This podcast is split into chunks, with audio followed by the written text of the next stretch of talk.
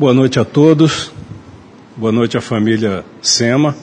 Sejam muito bem-vindos a esse momento, um momento de estudo, mais um momento que a casa oferece de estudo. Anteriormente nós tivemos agora às 18 horas mais uma aula do livro dos Espíritos, muito bem conduzida pela Cris e a, e a Dani, e que só traz conhecimento. E esse conhecimento é a que nos transforma. Então, por ser uma casa de estudos, também é uma casa de amor, uma casa de acolhimento, nos é dada essa oportunidade de aqui conversarmos acerca da doutrina espírita e principalmente dos ensinamentos que nosso querido Mestre Jesus nos deixou. Né? É, quando Jesus esteve conosco encarnado, é, é, é, sempre bom a gente frisar que ele nunca nos abandonou, ele sempre está conosco, mas no momento em que ele esteve conosco aqui encarnado, ah, queria dar uma, um, um lembrete, hoje a Igreja Católica comemora o dia da Anunciação, quer dizer, hoje dia 25, é, daqui a nove meses seria o nascimento de Jesus, então hoje é comemorado o dia em que o anjo comunica a Maria de que ela receberá Jesus como filho em seu ventre. Então, quando Jesus esteve encarnado conosco, ele encontrou um mundo com bastante tumulto, bastante tumultuado, né? com várias disputas, com várias questões de, de domínio, de submissão, de imposição, de leis contraditórias, de situações de pobreza extrema, contrastando com riquezas absurdas, numa, situa numa região pobre, né, geograficamente pobre, numa região onde é, a subsistência era baseada na pecuária, na agricultura, tá? Sem muitas condições por conta do clima, então era um povo bastante sofrido e bastante explorado, principalmente após o domínio romano, que aconteceu um século antes de Cristo e perdurou por mais três séculos, né? sendo que na, no ano de 70 depois de Cristo os romanos dispersaram os judeus da região, os expulsaram, conhecido como a diáspora. Então os judeus que viviam aquela região estavam subjugados ao domínio romano. Então era seguiam as leis romanas, né? E interessante que todo o sistema de coleta de impostos, tá, era terceirizado, né? Hoje nós estamos na nossa época de fazer nossa declaração de imposto de renda, né? Então nós temos que seguir as regras, né? Que nos são trazidas pelo nosso governo e, seguindo essas regras, fazemos as nossas declarações e pagamos nossos impostos. Pagamos o restituído, mas dependendo do nosso é, é, ganho anual, nós temos a quantia X para pagar. À época de Jesus, essa coleta de impostos era terceirizada. O que, que os romanos faziam? Eles vendiam a, a possibilidade da coleta de impostos a pessoas interessadas. Então, essa venda, esse leilão, vamos dizer assim, acontecia periodicamente e somente participava aqueles que tinham dinheiro, que tinham grandes fortunas. Por quê? Porque eles tinham que antecipar parte desse imposto como compra do direito de coletar. Tá? Esses eram considerados os, os publicanos e eram os publicanos de primeira ordem. Geralmente, esses publicanos de primeira ordem eram romanos, porque tinham mais dinheiro, tinham mais condições, iam para lá e se impunham e conquistavam o direito de ser o coletor de impostos. Tá? Mas existia um bastante famoso, e por, de, e por acaso ele não era romano, que era Zaqueu. Tá? Zaqueu era um publicano de primeira linha. Tá? Ele tinha essa, esse direito. E ele trabalhava na região de Jericó. Quer dizer, a região de Jericó era a região que ele administrava é, a coleta de impostos. Existiam também os publicanos de segunda linha, que eram aqueles que estavam nas frentes de batalha, vamos dizer assim. Eram aqueles que estavam na banca a colher os impostos que eram repassados para os publicanos de primeira linha. Esses publicanos de segunda linha geralmente eram judeus, tá? eram empregados, né? eram serviçais e estavam sempre acompanhados de romanos que davam a segurança eles a coleta desses impostos. Existe um publicano de segunda linha muito conhecido nosso, que era Mateus. Mateus era um desses. Tá? E esses judeus publicanos eram considerados traidores, né? porque, se aliado, aliados aos romanos, explorava o povo àquela época. Então esse conflito estava como, podemos dizer assim, um barril de pólvora prestes a explodir. E Jesus chega com uma mensagem completamente oposta àquela. Por quê? O povo naquela época aguardava o Messias, o libertador, o rei, aquele que daria a liberdade a todo o povo tão sofrido, tão explorado. Só que essa liberdade né, que Jesus veio trazer ao povo, né, ao povo em geral, à humanidade em geral, é a liberdade do espírito e não a liberdade da, da dominação material a que aquele povo estava sujeito. Então Jesus trouxe uma, uma nova forma de, de agir. Jesus trouxe o amor como a base de toda a vida encarnada, de toda a vida espiritual, de tudo. Amor era a base de tudo. Então, por ele ser identificado como Messias, ele causava um pouco de incômodo aos políticos, aos religiosos e aos publicanos da época. Os publicanos nem tanto, porque eles só faziam coletar os impostos. Mas aqueles que detinham poder à época ficavam um pouco perturbados com Jesus. Jesus fazia coisas que eles não compreendiam. Jesus agia de forma completamente contrária às leis. Jesus fazia milagres, entre aspas, aos sábados, quando os sábados é o dia do descanso do judeu. Jesus trabalhava incessantemente, Jesus agia com amor. Jesus nunca levantou uma mão. Jesus sempre teve uma palavra, Jesus acolhia todos, Jesus estava com todos, inclusive com publicanos. Né? E isso revoltava os judeus, tanto os que queriam a liberdade, quanto aqueles que estavam no poder. E aí nós vamos encontrar no Evangelho segundo o Espiritismo, no capítulo 11, Amar ao próximo com a ti mesmo, a seguinte passagem que Mateus nos traz. Os fariseus, tendo se retirado, entenderam-se entre si para enredá-los com suas próprias palavras. Mandaram então seus discípulos, em companhia dos herodianos, dizer-lhes: dizer-lhe: Mestre, sabemos que és veraz e que ensinas o caminho de Deus pela verdade, sem levares em conta a quem quer que seja. Por que nos homens não considera as pessoas? Dize-nos, pois, qual a tua opinião sobre isto? É-nos permitido pagar ou deixar de pagar a César o tributo? Jesus, porém, que lhes conhecia a malícia, respondeu: Hipócritas, por que me tentais? Apresentai-me uma das moedas que se dão de pagamento do tributo. E tendo-lhe eles apresentado um denário, perguntou Jesus: De quem são esta imagem e esta inscrição? De César, responderam eles. Então observou-lhe Jesus: Dai, pois, a César o que é de César, e a Deus o que é de Deus. Ouvindo-o falar dessa maneira, admiraram-se eles da sua resposta e, deixando-o, se retiraram. Eles tentaram trazer Jesus para a contenda, né?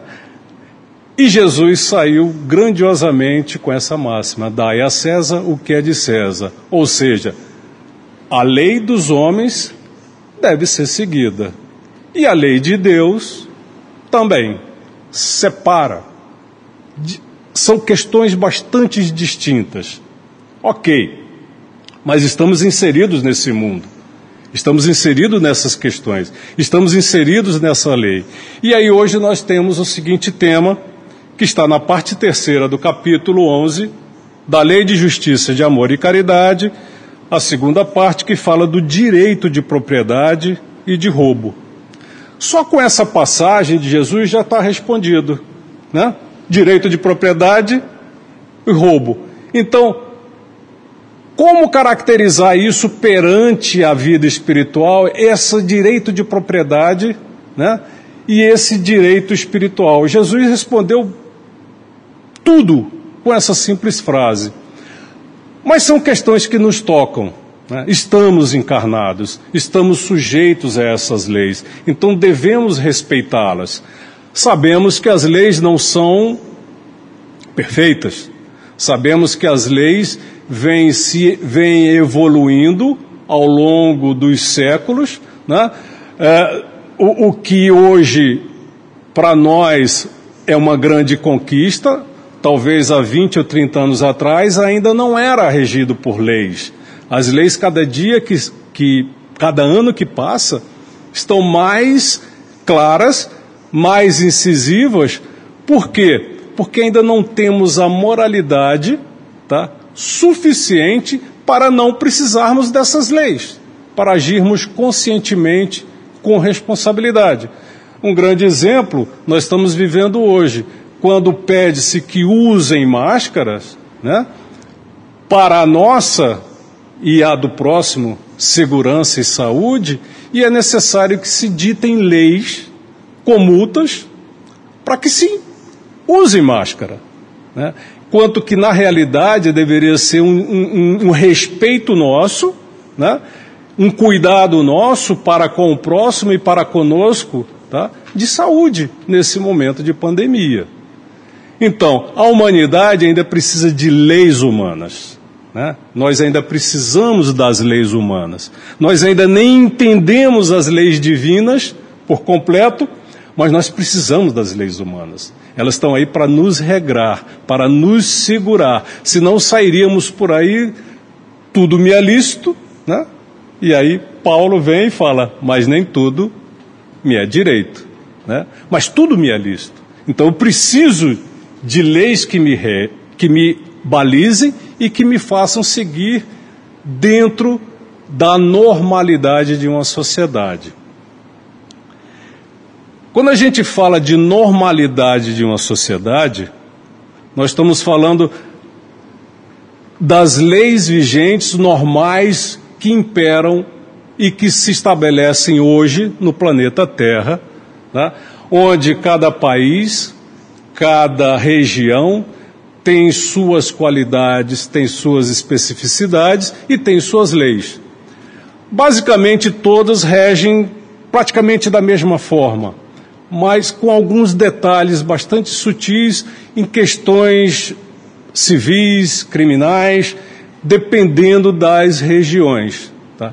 E mesmo assim, essas leis não são suficientes para impedir que os homens hajam feito bárbaros, que hajam é, para tirar dos outros aquilo que não há deles.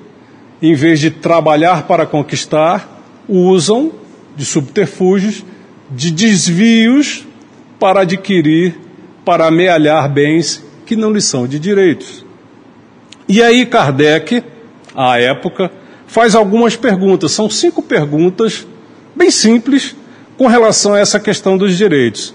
E ele, a primeira pergunta é a 880 e ele fala o seguinte: qual é o primeiro de todos os direitos naturais do homem? E os espíritos nos respondem: o de viver. É um direito de todos viver. É por isso que ninguém tem o direito de atentar contra a vida do semelhante ou fazer qualquer coisa que possa comprometer a sua existência corpórea. Então, se todos temos o direito de viver, não cabe a mim tirar a vida de ninguém, por nenhuma circunstância, qualquer que seja. É o respeito ao próximo, é respeitar ao próximo.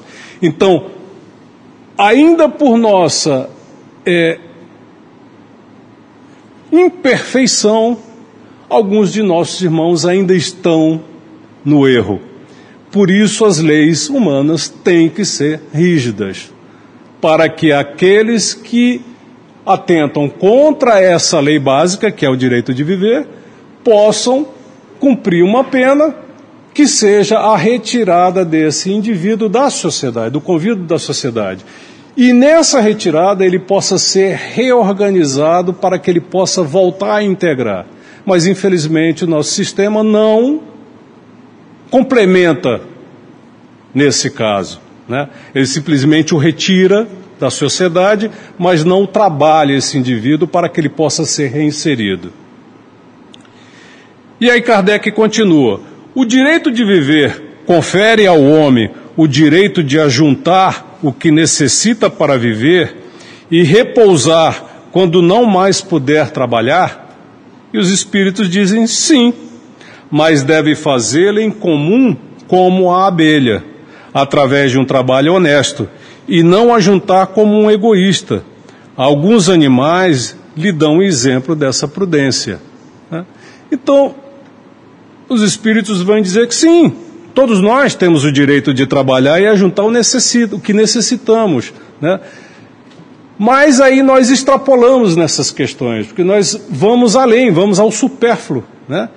E amealhando essas grandes quantidades, nós causamos desequilíbrios né, sócios, econômicos em todo o sistema. Eu queria fazer um, uma parada aqui agora para a gente poder entender. Hoje vivemos um sistema criado por nós. Né? Todo o sistema socioeconômico existente do planeta Terra, tá? de um lado e de outro, positivo ou negativo, não importa como cada um se coloque dentro deles, todos esses sistemas existentes foram criados por nós ao longo de nossa jornada evolutiva no planeta. E aí a gente chega à conclusão que, se estamos ainda no planeta de provas e expiações, esse sistema criado por nós, ele não é um sistema perfeito. Então hoje a humanidade se degladeia, se divide em dois blocos, cada qual defendendo a sua teoria, a sua melhor ação, num sistema que está fadado a deixar de existir. Porque no mundo de regeneração não é possível que exista o sistema hoje vigente. Então, toda essa briga, toda essa luta, toda essa, essa disputa de que o meu pensamento é o melhor, o seu não é progressista, o meu visa isso, o seu não visa aquilo, é em, é em glória. Em vez de nós nos unirmos na lei, como diz aqui o título, de justiça, de amor e caridade, nós brigamos discutindo sistema que está fadado a falir. Esse sistema que hoje conhecemos não existirá no mundo de regeneração. Não condiz com esse mundo de regeneração. Portanto, unamos nossos esforços hoje, unamos nossos pensamentos, vibremos positivamente para que o mundo se transforme em amor e não em disputas, e não em defesa de um sistema falido que já se comprovou falido. Os dois existentes, não vou dizer nomes porque todos sabemos, são sistemas falidos. E o que, que nós fazemos? Nos indignamos com as situações que ora se apresentam, a cada dia nós temos uma surpresa, e dessa nossa indignação, em vez de buscarmos a transformação, nós entramos nos canais de ódio, né? buscamos rapidamente as redes sociais e começamos a comentar e a discutir e a difundir tá? ódio em vez de amor. A indignação é positivo. Opa, legal. Isso já nos toca. Não é bom o que está se passando. Mas eu entrar nessa vibe, eu entrar nesse clima de ódio, é muito pior. Então, que sejamos amor, que sejamos esperança, que sejamos positividade, vibrando para que tudo se transforme para o melhor, porque vai se transformar. Vai se transformar. O sistema existente, os sistemas existentes atuais não são compatíveis com o mundo de regeneração, que é o mundo de amor, é o mundo de fraternidade, é o mundo de irmandade, é o mundo de solidariedade e é o mundo que cuida da natureza, como cuidamos da nossa casa. Aliás, é a nossa casa, o planeta Terra é a nossa casa. Aqui um detalhe bastante interessante acerca da pandemia: estudos comprovam que o pico do consumo de combustíveis do planeta aconteceu em 2020. Desculpa, em 2019. Foi o pico do consumo de combustíveis. Em 2020, com a pandemia, reduziu bastante o consumo de combustíveis e a partir de agora, com o advento dos carros elétricos, entrando de um preço mais competitivo, a tendência é o consumo de combustíveis fósseis diminuir mais ainda. Isso é o início da transformação do nosso ecossistema, da nossa atmosfera, que nós contribuímos tão negativamente. Olha o lado positivo de tudo que está acontecendo. É o início. Não podemos mais usar e abusar do nosso planeta, explorar o nosso planeta, explorar a nossa natureza, explorar de forma é, comercial em detrimento da nossa saúde. Né? Nós exploramos e adoecemos, exploramos e adoecemos, exploramos e adoecemos. Na pergunta 882, o homem tem o direito de defender aquilo que ajuntou pelo trabalho? E aí os espíritos nos respondem: Deus não disse, não roubarás? E Jesus, dai a César o que é de César? E aí Kardec fala: aquilo que o homem ajunta por um trabalho honesto é uma propriedade legítima, que ele tem o direito de defender, porque a propriedade é o fruto do trabalho e constitui um direito natural tão sagrado como o trabalho e viver. E o desejo de possuir é natural? Os espíritos perguntam na 883. Sim, mas quando o homem só deseja para si e para a sua satisfação pessoal, é egoísmo. Aí nós entramos nessas questões do egoísmo, orgulho e poder, tão comum à humanidade de hoje. Por isso que eu digo, o sistema existente hoje abraça essas questões de egoísmo, orgulho e poder, que não são compatíveis com o mundo de regeneração. Então, todo o sistema que vemos hoje não estará implantado no nosso futuro aqui na Terra. Né? Que sejamos herdeiros desse planeta e, para isso, somos convidados por Jesus à nossa transformação. Né? Ele nos deu todas as ferramentas, tudo está no Evangelho e a gente encontra a resposta para tudo. Por exemplo, essa passagem de, de, de amealhar recursos para satisfação pessoal, é, é, conquistar né, mais, guardar mais, viver no, no supérfluo, está naquela passagem da, da parábola do homem rico tolo que só juntava, juntava, juntava, juntava, juntava, juntava, ao ponto de ter que destruir os celeiros, construir mais celeiros, e quando ele se sente pleno, dono de toda aquela riqueza que ele jamais teria condições de usufruir, ele é convidado ao desencarne. E o que, que ele usufruiu? Nada. Deixou de viver. Tudo é um equilíbrio, meus irmãos, tudo é equilíbrio. Né? Tudo é equilíbrio. E a natureza nos dá esse exemplo constante. Ela se reequilibra constantemente. Então nós, como seres inteligentes, filhos de Deus, precisamos estar em equilíbrio. E esse equilíbrio é o equilíbrio emocional, equilíbrio da nossa saúde, o equilíbrio dos nossos desejos, o equilíbrio das nossas ansiedades, dos nossos anseios né? Ansiedade não, dos nossos anseios. Precisamos ter esse equilíbrio, para podermos viver como Jesus prometeu para todos nós. Na pergunta 884, eles, ele, Kardec indaga aos espíritos: qual é o caráter da propriedade legítima? E aí eles nos respondem: só há uma propriedade legítima, a que foi adquirido sem prejuízo para os outros. E aí a gente vê não só a época de Jesus, quando ele aqui esteve encarnado, né, todo aquele turbilhão daquelas posses e domínios, tá?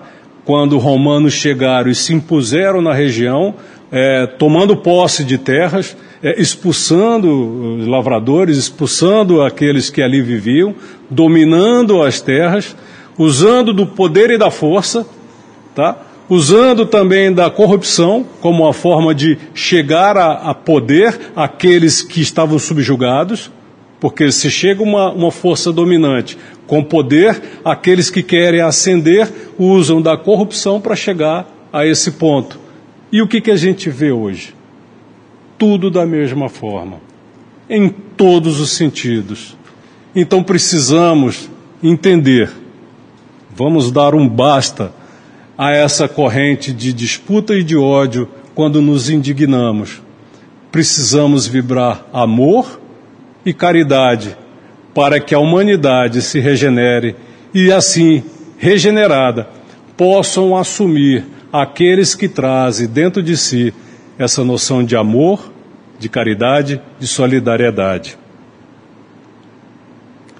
Uma coisa interessante do caráter da propriedade legítima. Eu lembro que quando eu era mais novo eu ficava me questionando: quem foi a primeira pessoa a vender a primeira terra? De quem era esta terra? É. A primeira, quem foi o primeiro que chegou e falou assim: esta terra é minha e eu vou vender? Que direito essa pessoa tinha? Se todos nós herdamos esse planeta, se esse planeta é de todos, né? mas aí eu repito o que eu falei agora há pouco: todo esse sistema foi criado por nós, dentro da nossa imperfeição, ao longo do princípio da nossa história até os dias de hoje. O direito de propriedade é sem limites? Sem dúvida. Tudo que é legitimamente adquirido é uma propriedade, mas, como já dissemos, a legislação humana é imperfeita e consagra frequentemente direitos convencionais que a justiça natural reprova. É por isso que os homens reformam suas leis à medida que o progresso se realiza e que eles compreendem melhor a justiça é que eles compreendem melhor a justiça. O que num século parece perfeito, no século seguinte se apresenta como bárbaro. Aí aqui a gente lembra, queria fazer aqui um, uma lembrança da parábola do filho pródigo, né? em que o filho mais novo, né, um pai bastante rico, dono de várias posses, e ele se acha no direito de adquirir a propriedade dele, o que lhe é direito, né? E aí essa experiência que ele vive a partir deste momento de usufruir daquilo que lhe é de direito, o leva a uma situação subhumana. Por quê? Desligado da sua essência espiritual, depois fazendo análise do final da, da parábola, desligado da sua essência espiritual vivendo da matéria e o que a matéria tem para oferecer, nós nos desvirtuamos completamente e sofremos as consequências. E esse filho foi levado à condição mais subhumana ao ponto de viver com os porcos, coisa que o empregado mais, o mais inferior do seu pai não tinha. E aí ele compreende, e aí ele retorna à casa do pai, e é recebido com todo o amor. E essa parábola vem nos ensinar exatamente isso: que, que atenção damos ao que é matéria, que atenção damos ao que é espírito. Como Jesus também nos disse: dai a César o que é de César e a Deus o que é de Deus. Que atenção damos ao que é matéria, que atenção damos ao que é de Deus. Né? Quando nós estamos dispersos no mundo, sem nenhuma orientação, sem entender das leis naturais, das leis divinas, nós buscamos para nós aquilo que esse filho pródigo buscou. E aqui cabe uma história bastante interessante, que o filho do neto da vizinha, do, do avô de um conhecido meu? Passava por uma situação bastante complicada na vida dele alguns anos atrás, onde a situação financeira o afligia bastante, as questões emocionais, sentimentais também o deixavam completamente perturbado, e tudo que ele se envolvia não dava certo, é claro. Totalmente disperso da sua destinação. Pois bem, essa criatura buscou ajuda. E aí ele foi parar numa pessoa que colocava cartas, taróloga. Só que na verdade depois ele ficou sabendo que a pessoa que ali colocava as cartas, na verdade, ela não estava interpretando as cartas. Ela tinha a mediunidade de audiência, ao, audi, ah, ela ouvia as instruções dos espíritos ali presentes e repassava. Então, na verdade, o que estava nas cartas não era o que, ela, o que ela dizia era exatamente o que ela ouvia, ela repetia, né? ela dava a mensagem, ela transmitia a mensagem. E quando esse, essa criatura esteve com, com essa pessoa que fazia essa leitura de cartas, vamos dizer assim, expôs os problemas, a, a pessoa virou o baralho e na mesma hora embaralhou tudo e falou assim: Você tem uma grande riqueza. Os olhos dessa criatura brilharam. Fala: opa, peraí, onde está esse, esse. Eu vou herdar alguma coisa? Porque a aflição dele era a questão financeira. Né? Falou: Você tem uma grande riqueza. E essa grande riqueza você só vai encontrar se você buscar os ensinamentos do Mestre. Aí ele falou: Como assim? Busca os ensinamentos. E vou te orientar. Procura um centro espírita de estudos. E ali tu encontrará todas as respostas. Ele obedeceu, entendeu o recado e foi. Não foi como ele imaginava. Ele imaginou que baixariam recursos do, do, dos céus, baixariam ajudas divinas e que o caminho dele seria limpo de uma forma bastante eficiente, né? E sem que ele precisasse fazer nenhum esforço. E o estudo contínuo que essa criatura se empenhou trouxe uma transformação tal que hoje ele lembra disso como uma grande uma grande alegria por ter tido por ter passado por essa provação e por ter tido essa boa orientação e por ter conquistado o que ele conquistou no dia de hoje. Então, tudo é a atenção que a gente dá. Quando dedicamos mais tempo, como dedicamos mais a atenção à matéria, não que ela não seja importante, ela o é. Ela faz parte da nossa existência. Precisamos dela, mas a forma ou a dedicação, ou o tempo que dedicamos a ela, nos traz sofrimentos. Então busquemos as coisas do Espírito, busquemos os ensinamentos do Mestre, porque ali estão tudo, todos, tudo o necessário para a nossa liberdade, a nossa libertação. Aquilo que era prometido pelos profetas quando da, do advento da chegada de Jesus, a libertação.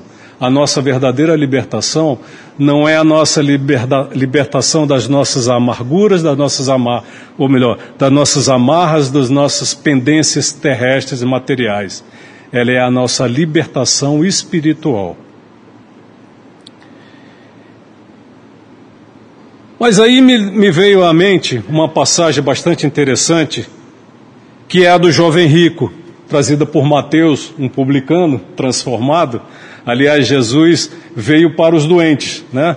Então, nada mais justo que ele acolhesse essas pessoas ditas como pecadores à época. E a passagem é a seguinte: Eis que alguém se aproximou de Jesus e lhe perguntou: Mestre, que farei de bom para ter a vida eterna? Respondeu-lhe Jesus: Por que você me pergunta sobre o que é bom? Há somente um que é bom. Se você quer entrar na vida, obedeça aos mandamentos. Quais? perguntou ele. Jesus respondeu: Não matarás, não adulterás, não furtarás, não darás falso testemunho, honra teu pai e tua mãe, e amarás o teu próximo como a ti mesmo. Disse-lhe o jovem: A tudo isso tenho obedecido. O que me falta ainda? Jesus respondeu: Se você quer ser perfeito, vá, venda os seus bens e dê o dinheiro aos pobres, e você terá um tesouro nos céus depois venha e siga-me. Ouvindo isso, o jovem afastou-se triste, porque tinha muitas riquezas. Então Jesus disse aos discípulos: Digo-lhes a verdade, dificilmente um rico entrará no reino dos céus.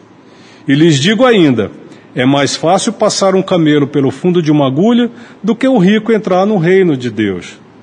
Ao ouvirem isso, os discípulos ficaram perplexos e perguntaram: Nesse caso, quem pode ser salvo?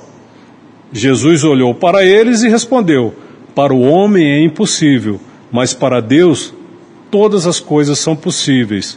Então Pedro lhe respondeu: Nós deixamos tudo para seguir-te. Que será de nós? E Jesus lhe disse: Olha que interessante essa passagem. Digo-lhes a verdade. Por ocasião da regeneração, a regeneração, o mundo de regeneração, de todas as coisas, quando o Filho do Homem se assentar ao seu trono glorioso, vocês que me seguiram também se assentarão em doze tronos, para julgar as doze tribos de Israel. E todos que tiverem deixado casas, irmãos, irmãs, pais, mães, filhos ou campos, por minha causa, receberão cem vezes mais e herdarão a vida eterna. Contudo, muitos primeiros serão últimos e muitos últimos serão os primeiros. Então, meus irmãos, Jesus nos convida para esse mundo da regeneração. Ele nos convida a trabalharmos em nós o amor que ele nos ensinou, a trabalharmos em nós todo esse egoísmo, todo esse orgulho que ainda impera em nós. Tem também uma passagem muito interessante que não sei se vai dar tempo, mas que é muito legal, muito legal, não posso deixar de comentar. O encontro que Emmanuel teve com Jesus está no livro há dois mil anos. Naquele momento, Emmanuel, Públio Lentulus, passava por uma grande aflição por conta da filha dele. Então ele vai de encontro a Jesus e prefere ir num momento onde, e num local onde ele não possa ser visto, porque ele era um Públio Lentulus, ele era um senador romano, ele estava ali com o poder, com toda a arrogância e toda a autoridade. Mas ele vai humildemente pedir a Jesus ajuda. E aí Jesus lhe dá uma lição de moral, né? Uma lição de que ele, ele não naquele momento o transformou, não vai dar tempo de eu ler aqui, então eu vou pedir para que todos busquem essa passagem. Eu acredito que todos que aquele tem o livro há dois mil anos, busquem essa passagem. Quando Jesus se encontra com Públio Lentulus. Nós sabemos que ele ali não se transformou como Jesus queria, mas naquele momento Jesus plantou uma semente. E Jesus operou o pedido que ele fez, não por ele, mas pela fé que a sua esposa tinha, pela fé e pela crença que sua esposa trazia no coração e pelo amor de um pai para com o filho. Jesus operou e curou aquela criança. Mas a verdadeira transformação só veio acontecer muito tempo depois. Por isso, Emmanuel, até hoje, quando se apresenta, quando se, se torna visível àqueles que o conseguem visualizá-lo, se apresenta com a sua túnica de senador, porque foi a encarnação que o marcou. E ele diz que perdeu uma grande oportunidade naquele momento da sua transformação. Busquem ler essa passagem que é muito legal, muito legal. Eu gostaria de poder lê-la, mas infelizmente o nosso tempo está curto e não vai dar para ler por inteiro, porque o interessante é todo o trecho. Né? E eu gostaria de encerrar, nesses últimos momentos que faltam, com três histórias. Um minuto para cada? três pequenas histórias. Vamos lá. A primeira história diz o seguinte: certa vez, o povo de um vilarejo decidiu se reunir no centro do lugar da cidade onde eles moravam para orar pedindo chuvas. Mas apenas um garoto trouxe guarda-chuva. O nome disso é fé. Apenas um acreditou naquele ato de aquela reunião de, de pessoas a buscar algo que era tão carente à região, que eram as chuvas, apenas um acreditou. Apenas um foi com a fé de que iria chover e levou o guarda-chuva. Uma outra historinha também bastante interessante. Por favor, não façam, tá? É apenas um exemplo. Quando você joga um bebê de um ano de idade para o ato, não façam. Ele gargalha porque sabe que na queda alguém irá segurá-lo. O nome disso é confiança. Falta em nós confiança naquele que nos sustenta. Falta em nós a confiança de que tudo está certo e que precisamos seguir confiantes, principalmente nesse momento de pandemia. Confiantes de que tudo vai dar certo, porque tem alguém a nos amparar. A cada noite, terceira historinha antes de dormir, não temos a garantia nenhuma de que estaremos vivos na manhã seguinte. Mas ainda assim, colocamos o despertador para tocar. O nome disso é esperança. Então, meus irmãos, com essa fé raciocinada e forte em nós, a confiança no Pai, e a esperança de dias melhores, sigamos em frente. Sigamos o Mestre. Sigamos o seu amor. Muita paz.